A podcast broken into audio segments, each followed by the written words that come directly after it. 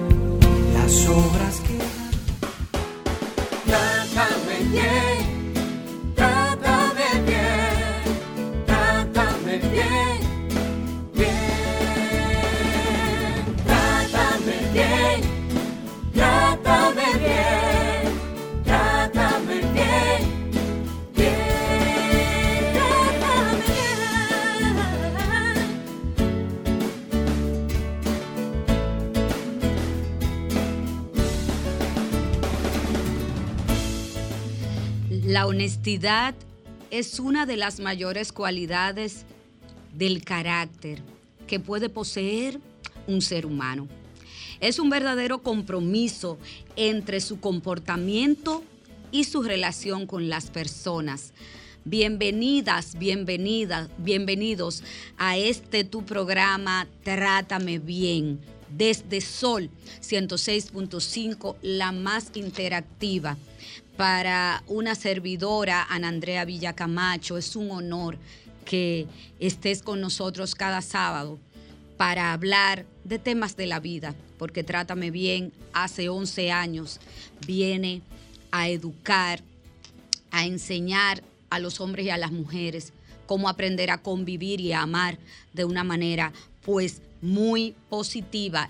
Los controles está el señor Gabriel. La producción de este programa es de Jennifer Peguero y hoy no estoy sola, me acompaña el team Nilka Castro y el señor Víctor Medina. Don Víctor, salude a su público. Buenos días, eh, buenas tardes. Encantado de estar de nuevo aquí en nuestro programa Trátame Bien, con la intención de llevar informaciones saludables, informaciones que sirvan para el bienestar y para continuar con nuestra propuesta de mejores personas y un mejor país. Wow, Víctor. Wow. Y hoy vamos a hablar, Nilka Castro, Víctor y yo, con ustedes acerca de la violencia y sus efectos, pero que queremos tratarlo desde el punto de vista clínico. Ustedes saben que yo no soy psicóloga. Aquí los psicólogos y magíster y expertos en terapia de pareja son Nilka Castro y Víctor Medina. Nilka, ¿cómo estás? ¿Cómo va la vida? Muy buenos días, la vida va bien, la vida va bien, caminando, viendo una serie de acontecimientos que hemos estado viviendo en estos últimos días en nuestro país de cara a la violencia, que de verdad nos llevan a reflexionar y a pensar sobre esta temática y su importancia. Claro que sí, Nilka, pero vamos a decirle a la gente y Víctor cómo conectar con nosotros. Nuestras redes sociales, arroba Trátame Bien Radio, arroba Andrea B. Camacho, arroba Ben Peguero, 30, arroba Sol FM y las redes sociales de arroba Víctor. J. Medina. Y cc.nilka.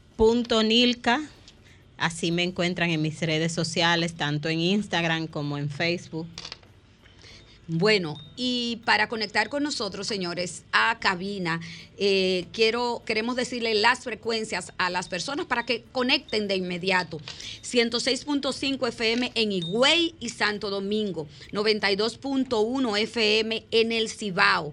Para el sur y el este estamos en el en 94.7 FM y para la bella Samaná 88.5 FM. Bueno, y nuestros contactos, ya saben ustedes que nos pueden llamar para conectar con nosotros a cabina al 809-540-165 y desde el interior 1809-200-165. Nilka, esta semana, eh, inicio de semana, bueno, eh, ha sido bastante eh, un poco difícil para muchas personas. En lo particular, yo perdí un amigo y una persona a quien yo admiraba mucho, sobre todo por su nobleza, humildad, don de gente, cercanía, empatía y quiero desde aquí darle mi abrazo fraternal a una gran amiga que es Dilia Leticia Jorge, darle un abrazo fraternal desde Trátame Bien a toda su familia y, decirle que, bueno, que estamos aquí. Dilia perdió su único hermano con quien compartía la felicidad y la tristeza. Y el asesinato y que me perdone la defensa técnica, el asesinato de Orlando Martínez, Orlando, Orlando Jorge, Mera, perdón, Orlando Jorge Mera, nos dice muchas cosas, tiene muchas enseñanzas, tiene muchas cosas de qué hablar, pero vamos a hablar sobre todo, Nilka, de lo que está pasando, la violencia generalizada, estamos hablando de una violencia generalizada, ¿eh? ¿qué pasa realmente? Bueno, eh, los elementos violentos que hemos estado expectando en los últimos días, eh, que como digo yo, el caso de la muerte de Orlando eh, lleva a, ampliar, a ampliar, pero no es que solamente ha sido el caso de Orlando, sino que hemos visto que todos estos días eh, diferentes asesinatos, eh, temas de violencia social.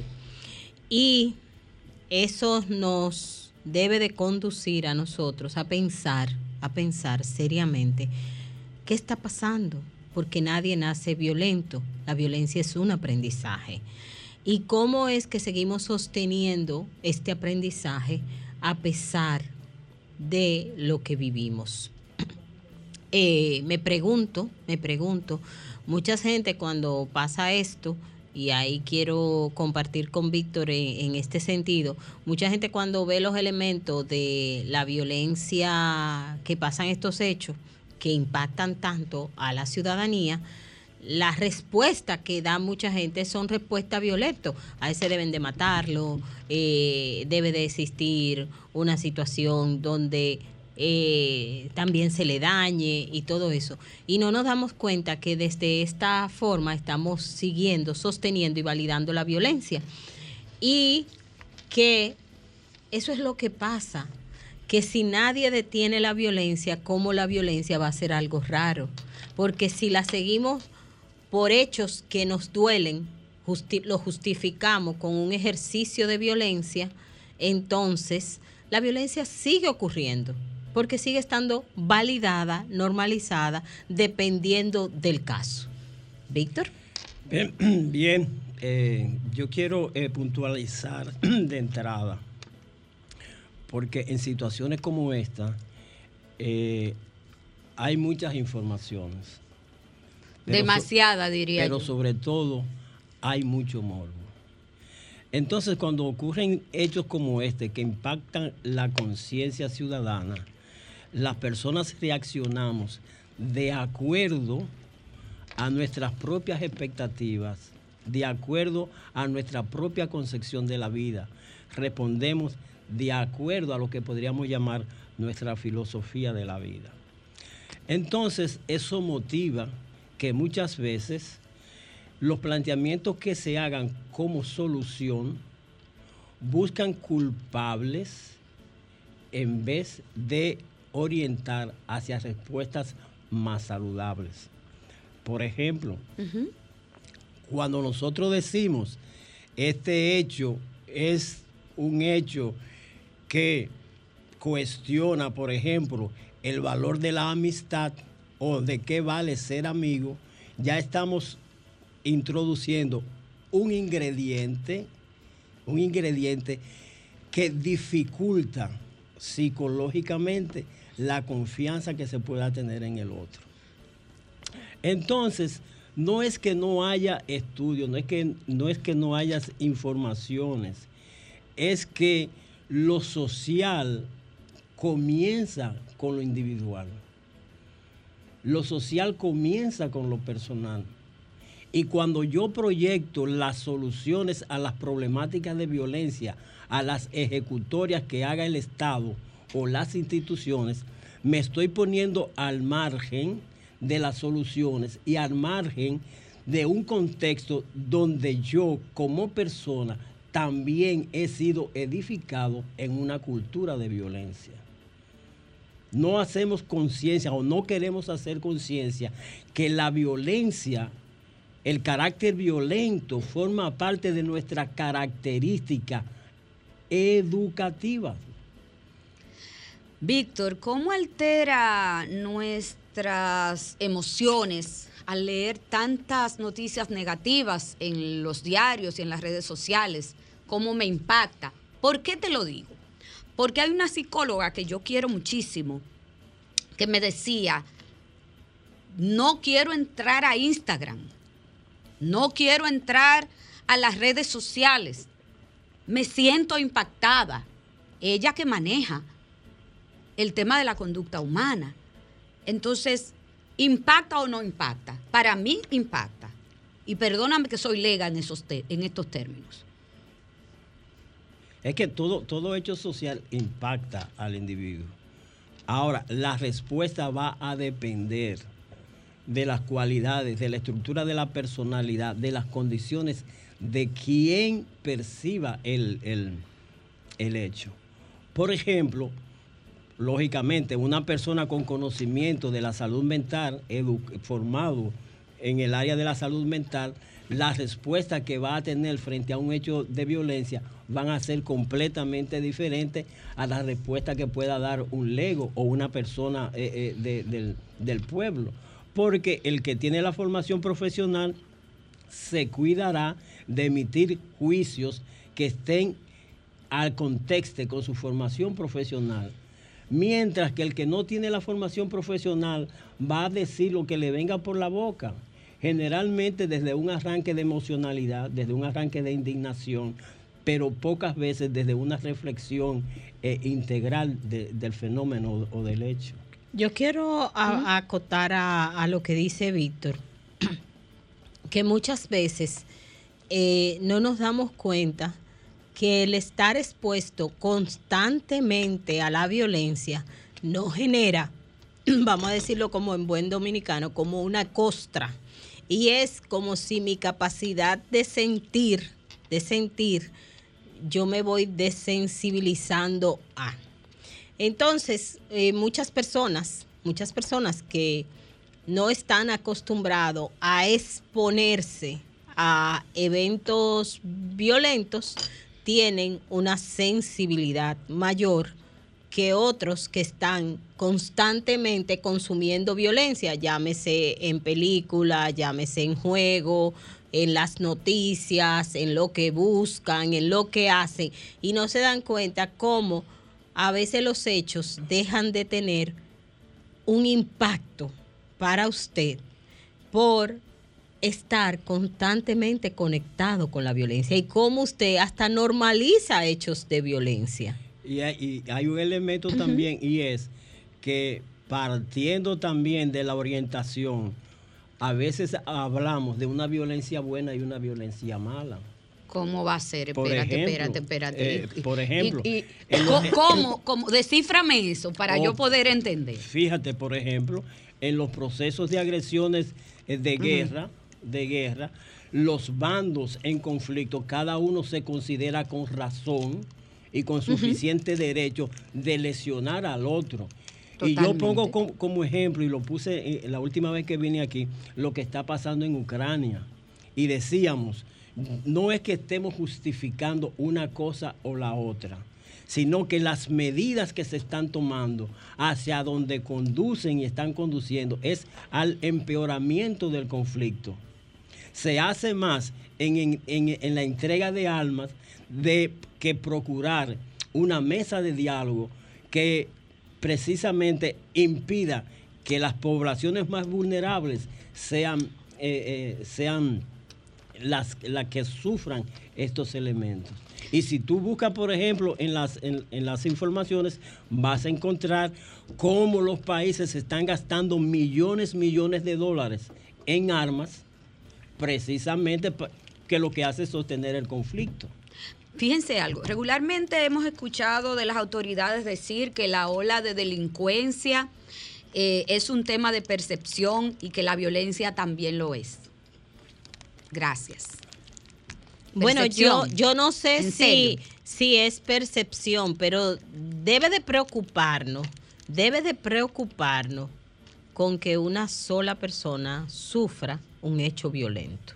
Una sola, una sola. Porque con una sola no se está cumpliendo la garantía que se le tiene que dar a la persona de vivir en unas condiciones de paz, de armonía, de poder desarrollarse. Entonces, con una, cuando son muchos más, y no solamente los que han sido impactados directamente, sino porque cuando usted mira la violencia, usted no puede mirar solamente a quien está implicado en el hecho. Y voy a tomar un hecho muy nefasto que vimos esta semana, la muerte de Orlando. La muerte de Orlando nada más no se llevó a Orlando. Hmm. La muerte de Orlando nada más no le impactó a los hijos, a la esposa, a Dilia Leticia. Fue un impacto Na- colectivo. no fue nada más a ellos. La muerte de Orlando nos entristeció, enluteció y nos hizo sentir que en el país había una, una sensación que se percibía de que había pasado algo. Y algo grande, algo y grande, algo algo que dolía, que había- o sea, dolía dolor a en gente el ambiente. que nunca siquiera se cruzó un día de su vida con Orlando. A gente que tal vez lo que más llegó a conocer de Orlando fue tal vez a verlo en la televisión o a verlo en un, en un periódico. Que- Imagínate, imagínate, Nilka, eso que tú dices. Yo recuerdo el día 30 de mayo, mi encuentro con Orlando. Eh, y yo le decía a la gente de él, y se lo decía a Dilia Leticia, que nos abrazamos. Y nos abrazamos como nunca nos habíamos abrazado. Y conversamos. Y yo recuerdo que iba rápido, yo iba muy a prisa. Y, y me decía, como cada vez que nos encontrábamos, magistrada, vamos a hacernos una foto. Yo le decía, ¿cómo se está portando Jennifer? Y me decía, vamos a tomarnos una foto. Y con una sonrisa espléndida quedó captado ese momento. Yo no sabía que iba a ser El, último, encu- abrazo. el último abrazo y el último encuentro. La última conversación, la última sonrisa, la última foto. Nilka Castro. Entonces, eso, imagínate, para quien ha compar- compartido con él, obviamente tiene recuerdo, tiene memoria, pero imagínate, gente que no compartió nunca con él, le impactó. Porque por eso es que la violencia es un delito de orden público. Porque no solamente afecta a los directos, no solamente afecta a quienes están involucrados, afecta a toda la sociedad. Y actos y hechos como este nos tienen que poner a reflexionar y nos tienen que poner a mirar hacia dónde, porque no es el daño, tal vez no me, no me ha pasado a mí directamente o en mi familia no ha pasado, pero el impacto que hemos tenido por varios días de ese hecho, de una persona que algunos conocían, algunos más cercanos, otros más distantes, y otros que nunca ni siquiera lo conocieron. Y aún así, Y aún así le impactó. nos vamos a una brevísima pausa. Volvemos de inmediato. Esto es Trátame bien, no le cambie.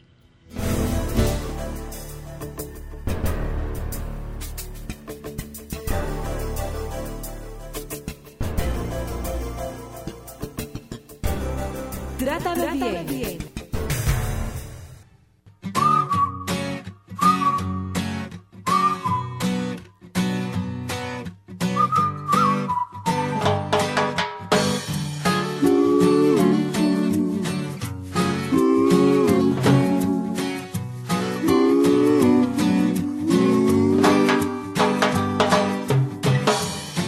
al que ves que es diferente, al que piensa algo distinto, al que juzgas duramente y no se lo dices de frente, no mereces ser tu amigo. Hoy culpaste a tu pie izquierdo. y mañana es el estrés guayo. Que hoy atacas puede ser tu gran amigo y en tu guerra no lo ves. Intenta tratar a los demás como lo harías contigo, con solo otra sonrisa todo es más bonito. Olvídate el rencor que te hizo andar perdido. Intenta tratar a los demás como lo harías contigo.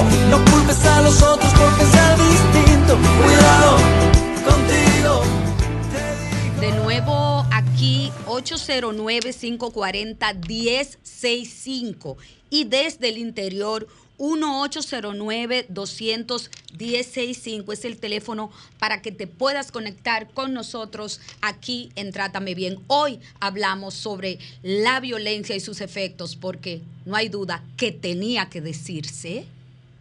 Eh, veo una cosa y me gusta de esa canción que dice, intenta tratar a los demás como te tratarías. Cuando vemos la violencia y sobre todo la violencia social, somos a veces muy críticos y no nos vemos cómo participamos en ella, no nos vemos como corresponsable de ella, pensamos que no hacemos nada, pero no nos damos cuenta que a veces con pequeñas acciones normalizamos, justificamos la violencia. Hola, buenas tardes. Hola. De bendición, José Manuel Martínez, de aquí de San Francisco. Gracias, José Manuel. Gracias por escucharnos. Cuéntanos. Amén, la gloria de Dios. Esta mañana eh, yo escuchaba un programa de una emisora de Cotuí, de un pastor, hablando sobre la familia. Entonces, lo que sentí, yo le doy la gloria y la honra a Dios, que ya yo tengo 11 años, cumplí 11 años en el Evangelio, sí. Entonces, para mí es lo fundamental en este mundo que estamos viviendo, los lo- valores de la, familia y los, valores de la, del Evangelio de Jesucristo. O sea que la mayoría de los padres, hijos, hay una descomposición, porque el bombardeo de la moda, de los vicios, ese vicio que, que antes no estaba, cuando nosotros participábamos en la pastoral juvenil, eso no estaba, y eso está. Entonces, Muchas gracias. Buenas tardes. Hola. Hola, buenos días. Sí, buenas tardes. Estamos Buenas ya a tardes. mediodía. ¿Quién nos llama y de dónde? Eh, yo llamo de Samaná. Muchas gracias. Cuéntanos. Bien, mire, eh, ustedes dicen de violencia generalizada, muy bien. Pero hay violencia generalizada de hambre, de escasez. Violencia generalizada de no saber cómo levantarse y ver que no tienen la leche del niño, ni la comida, ni la cena. Y concluyo, violencia de ver cómo los corruptos, los malos se hacen ricos con nuestro dinero. Y por último, violencia de los padres enviar a las, a las calles a los niños a buscársela, no importa cómo. Gracias. Muchísimas gracias. Buenas tardes. Hola. Uy, uy. Eh, Eh, bueno, señores, yo- tenemos varias reflexiones, Nilka y Víctor, en el Yo aire. quiero... Perdónenme, me fui para la calle otra vez. Hola. Buenas tardes. Sí, hola, ¿cómo estás? Sí, yo por lo menos llamo para reforzar lo que tú acabaste de decir, que la violencia es un asunto que, aunque sea en lo personal, ah, también abarca ah, eh, eh, lo social. Y otra pregunta que te voy a hacer, un favor que te voy a pedir. Tú puedes poner, decirme cuál es el nombre de la canción y qué canta la canción que pusiste ahí, que me gustó mucho, me gustó, tiene una letra muy, muy consciente. Gracias, ya te digo al final, en un momentito. Buenas tardes. Buenas tardes. Y Hola. hablando del, del asesinato del Orlando, pues nosotros, en realidad, yo lo conocí bien a él hace poco, por- en un programa donde le hicieron una entrevista. Ahí me di cuenta el ser humano que era eh, esa persona. Pues cuando supimos eso, nosotros lo lloramos. Mi esposo no podía ni dormir. Gracias. Muchísimas gracias. Vemos ahí como ese una ser humano, ese ser humano que tú describes, ese era Orlando Jorge Mera, no era otro y era más, y era más. Nilka. Entonces, miren, ese es el efecto, pero yo quiero rescatar eh, algo que es bueno. Yo creo que de lo que decía el señor, eh, voy a coger la, creo que fue la segunda llamada, que habló de una serie de factores sociales que inciden en la violencia, aparte de lo personal. Y es cierto que hay, eh, la violencia es multifactorial. Cuando uno analiza la es. violencia, no la puede analizar solamente desde un hecho. O sea, desde una sola visión. Hay muchos factores. Por ejemplo, cuando miramos el por qué un joven se convierte en un delincuente, por ejemplo, que anda en las calles azotando a una comunidad, violentando a esa comunidad, ese joven probablemente hay múltiples factores que fueron lo que lo llevaron a ser ese delincuente, porque nadie nace siendo delincuente. Ahora, eh, eso es una cosa y la otra cosa es que entendamos eso, pero también que entendamos que tenemos que hacernos responsables de nuestra propia violencia, porque tenemos que mirar hacia adentro. Uy, uy, uy, Víctor. sobre eso yo quiero yo quiero compartir esta este planteamiento y voy a hacer una modificación y donde dice guerra voy a utilizar violencia A ver, y cuéntanos. plantea lo siguiente Ajá. Soy culpable de provocar violencia cuando por soberbia uso mi inteligencia para perjudicar a mi semejante soy culpable de provocar violencia cuando tergiverso las opiniones de aquellos que difieren con las mías. Soy culpable de provocar violencia cuando no respeto los derechos y las propiedades de los demás.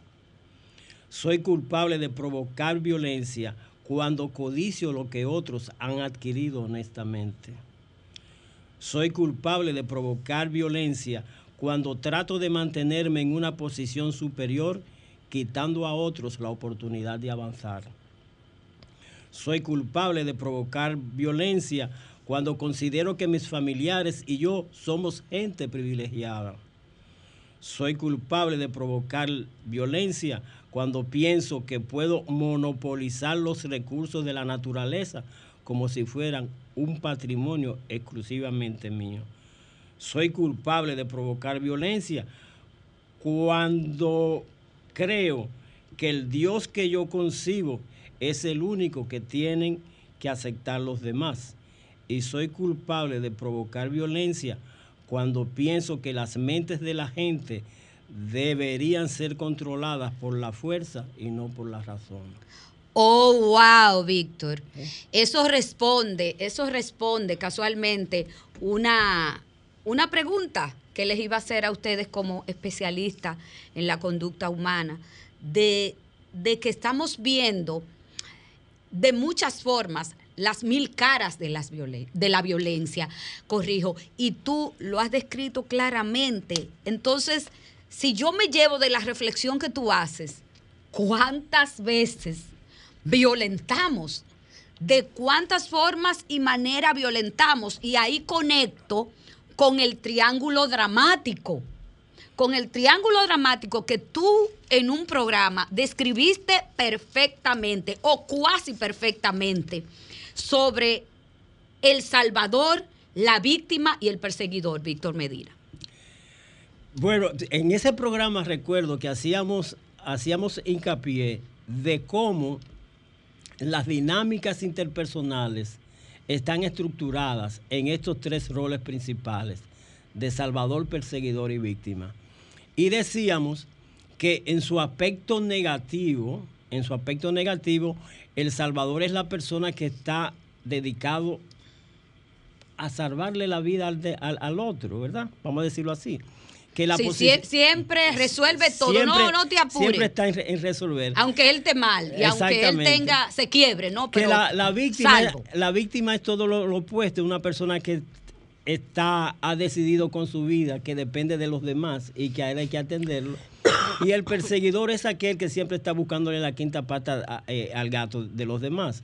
Pero en ese programa decíamos, decíamos que en nuestro quehacer político, por la misma cultura de nuestro pueblo, por la poca formación y por la tradición de dictaduras y, y todo el elemento que se da a nivel social, esos triángulos funcionan a nivel político. Y nosotros a nivel personal tenemos la expectativa, porque la cultura lo dice, la cultura lo dice, que cuando el amigo llega a una posición, se supone o se espera que debe responder a las expectativas. Que debe yo tenga. Que debe salvarme. ¿Ve? O sea, ok, ok.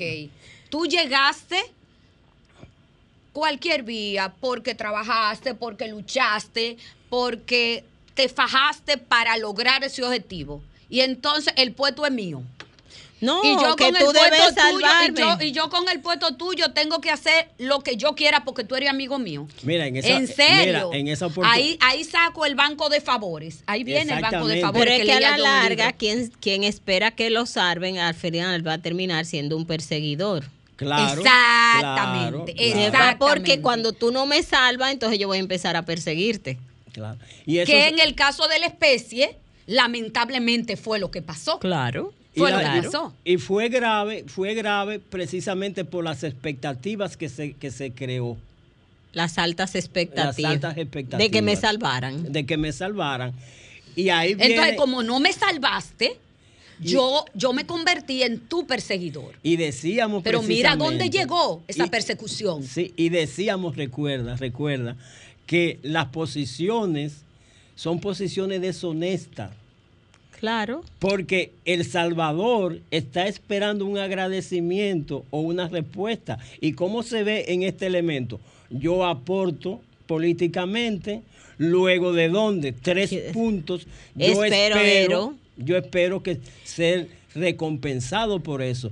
Pero no es porque yo estoy orientado a un proceso de transformación honesto de nuestra sociedad. Porque me importa el país. y porque- me importa que las cosas cambien. Porque No. a la larga, y esto es lo interesante que va pasando con esto, la gente dice, ¿y cómo es que la gente acciona así? ¿Cómo usted dice que tal vez esa persona ni había pensado que iba a actuar de esa manera? Lo que pasa es que hay unas creencias, unas creencias que son las que sostienen el accionar y que son las que me hacen moverme.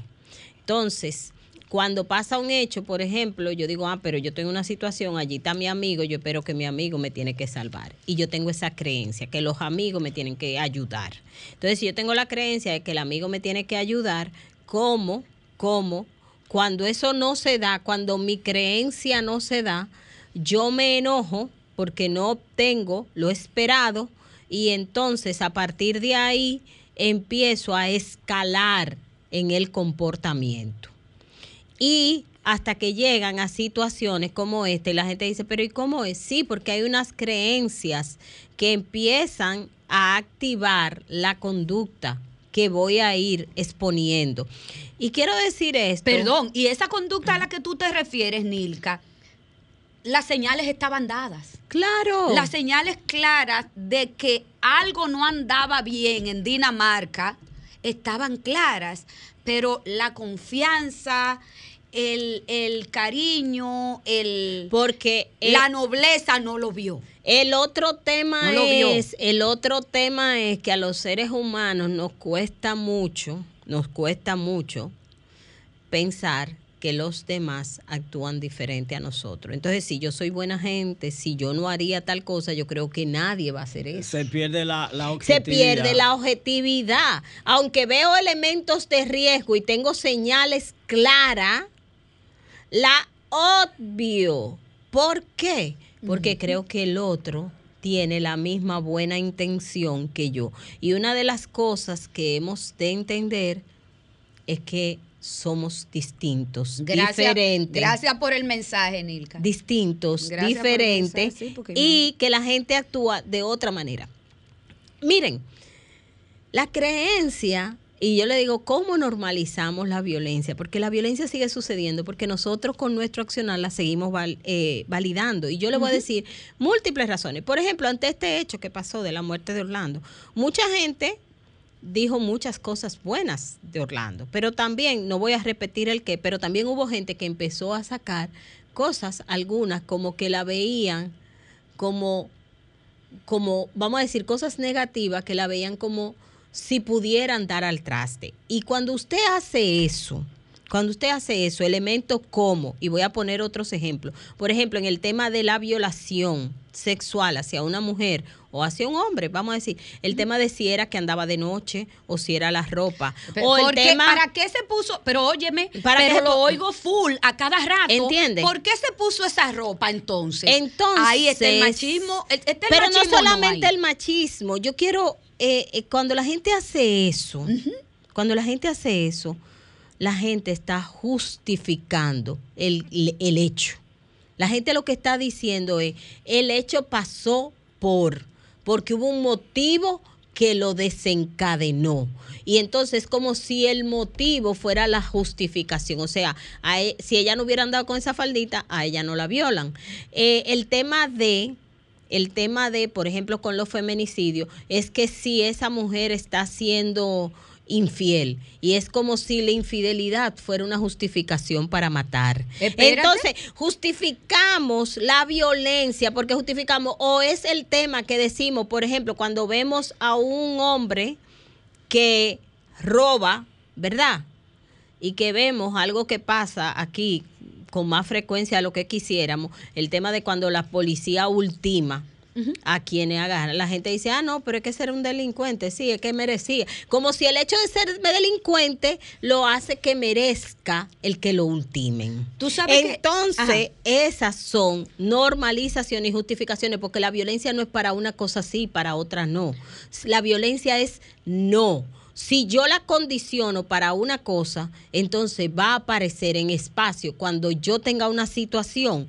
Yo voy a dar respuesta a violencia porque yo tengo la violencia normalizada, condicionada para eventos que se- tienen que donde se puede dar, donde yo tengo permiso para. y hasta aprendida. Yo quiero que ustedes sepan que es muy común cuando suenan, ¿no? Y, y- y- y se vuelven virales las noticias de los feminicidios, Nilka y Víctor, que aparece alguien que me pregunta, ¿y, y, y qué pasó que él la mató? Ajá. Yo, y entonces yo me enojo y pregunto, ¿cómo que qué pasó?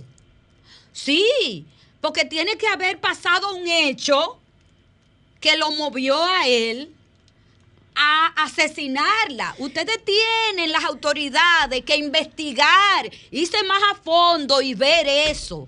Cuando Yo- estamos ante ese discurso, ¿qué Yo- pasa? Yo lo que quiero decir es que pueden haber pasado 300 hechos. Gracias. 300, pero nada justifica el que se mate.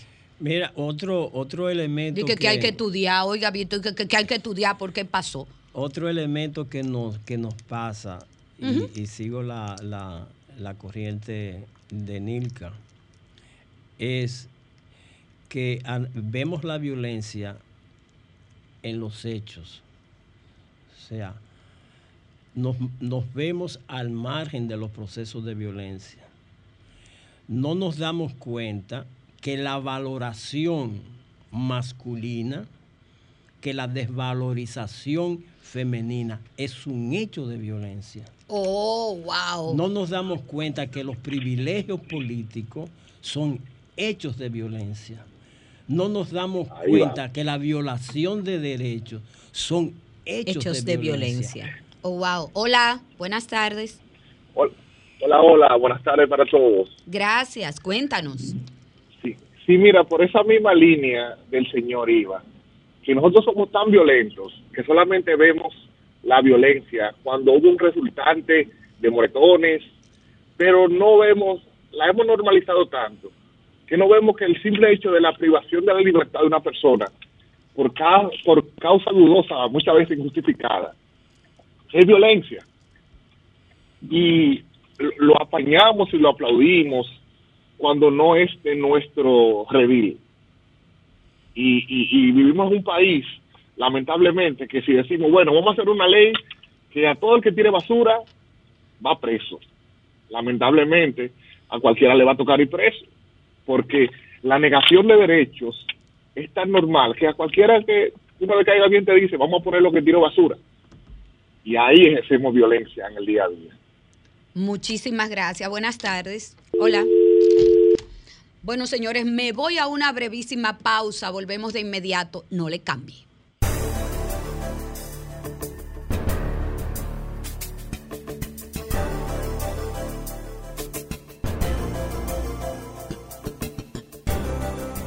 Trátame, bien.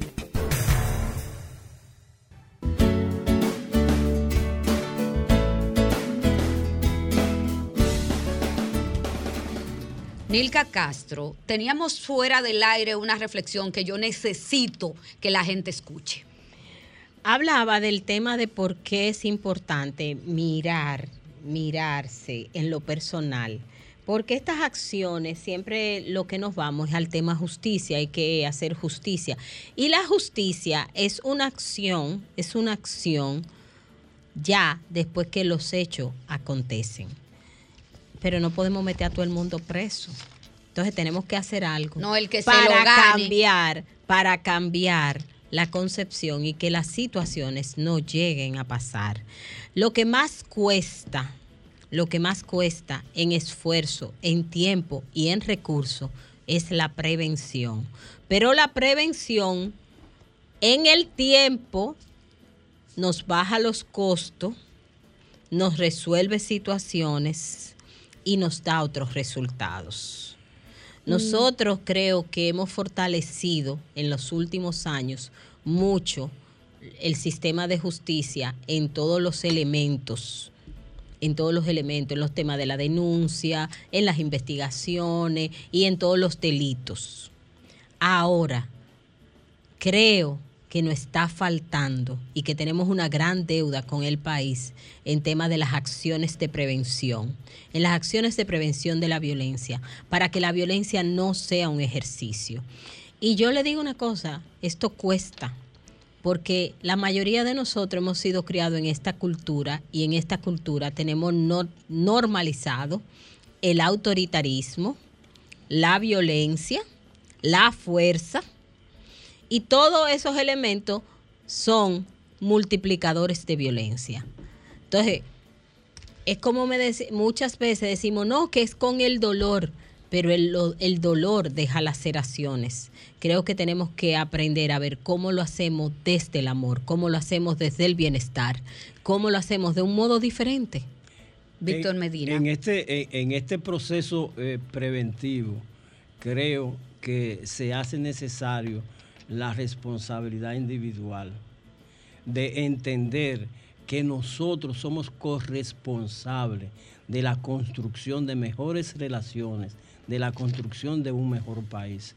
¿Y cómo yo puedo ayudar eh, en ese proceso? Ajá, sería importante. Lógicamente, transformando mi modo de sentir autoritario, transformando mi autoritarismo, transformando mi yo soy y ser capaz de ponerme en el, en el lugar del otro. O sea, el planteamiento tra- eh, de, la, de la regla de oro, trata al otro como tú quieres ser tratado. Eso es tan difícil de hacer. Lo que pasa es que hay que Se observarse, vuelve. hay que observarse y hay unas cosas que hay que reconocer. Por ejemplo, muchas veces tal vez tengo que reconocer que me equivoqué. O muchas veces tengo que reconocer mis malas accionar. Por ejemplo, y yo le quiero decir, quiero poner un ejemplo personal para decirle, yo me he dado cuenta y me he estado observando que cuando yo estoy presionada con el tiempo, ¿verdad? Que yo quiero hacer varias cosas y yo estoy presionada con el tiempo. Si yo estoy haciendo algo con otra persona, probablemente en ese momento yo no soy tan paciente con esa gente. Si esa gente va muy lenta, yo casi la quiero arrastrar. ¿Entiendes? Entonces, pasa, pasa. eh, entonces yo me he dado cuenta, yo me he observado y yo digo, pero espérate, ¿y por qué es que tú te pones así? ¿Por qué es que tú te pones a acelerar? Y le dice al otro, ven. Y- y a veces hasta le, le logro, le- a, a veces hasta hablo mal. Nilka, hay Entonces, algo. yo tengo que mirar eso Ah, si yo quiero cambiarlo. Ahí está, ahí y está. reconocerlo. Ahí está, pero hay, hay un tema, hay un elemento. Es que no nos miramos, Nilka. Es que vamos tan a prisa en la vida con todo lo que cargamos que no nos observamos y no nos miramos. Entonces, si queremos eh, que las cosas cambien en nuestra vida, en el país, en nuestro trabajo, con nuestras relaciones de pareja, Hay con que hacer nuestras cosas relaciones, diferentes. con nuestras relaciones familiares. Hay que hacer cosas diferentes. Y yo tengo que mirar, porque si yo no observo eso que no va bien, yo no lo cambio, porque Oh. yo creo que todo está bien. ¿Por qué mirarse y enfrentarse al espejo duele? Como sucede que muchas veces yo exijo respeto y respetando al otro. Claro la que sí. No, tú tienes, por favor, tú tienes que ponerte en mi lugar. Tú tienes que comprender mi dolor. Tú, pero yo no me pongo en el tuyo y yo no comprendo el tuyo. Yo le, le decía a alguien esta mañana que la empatía es gratis.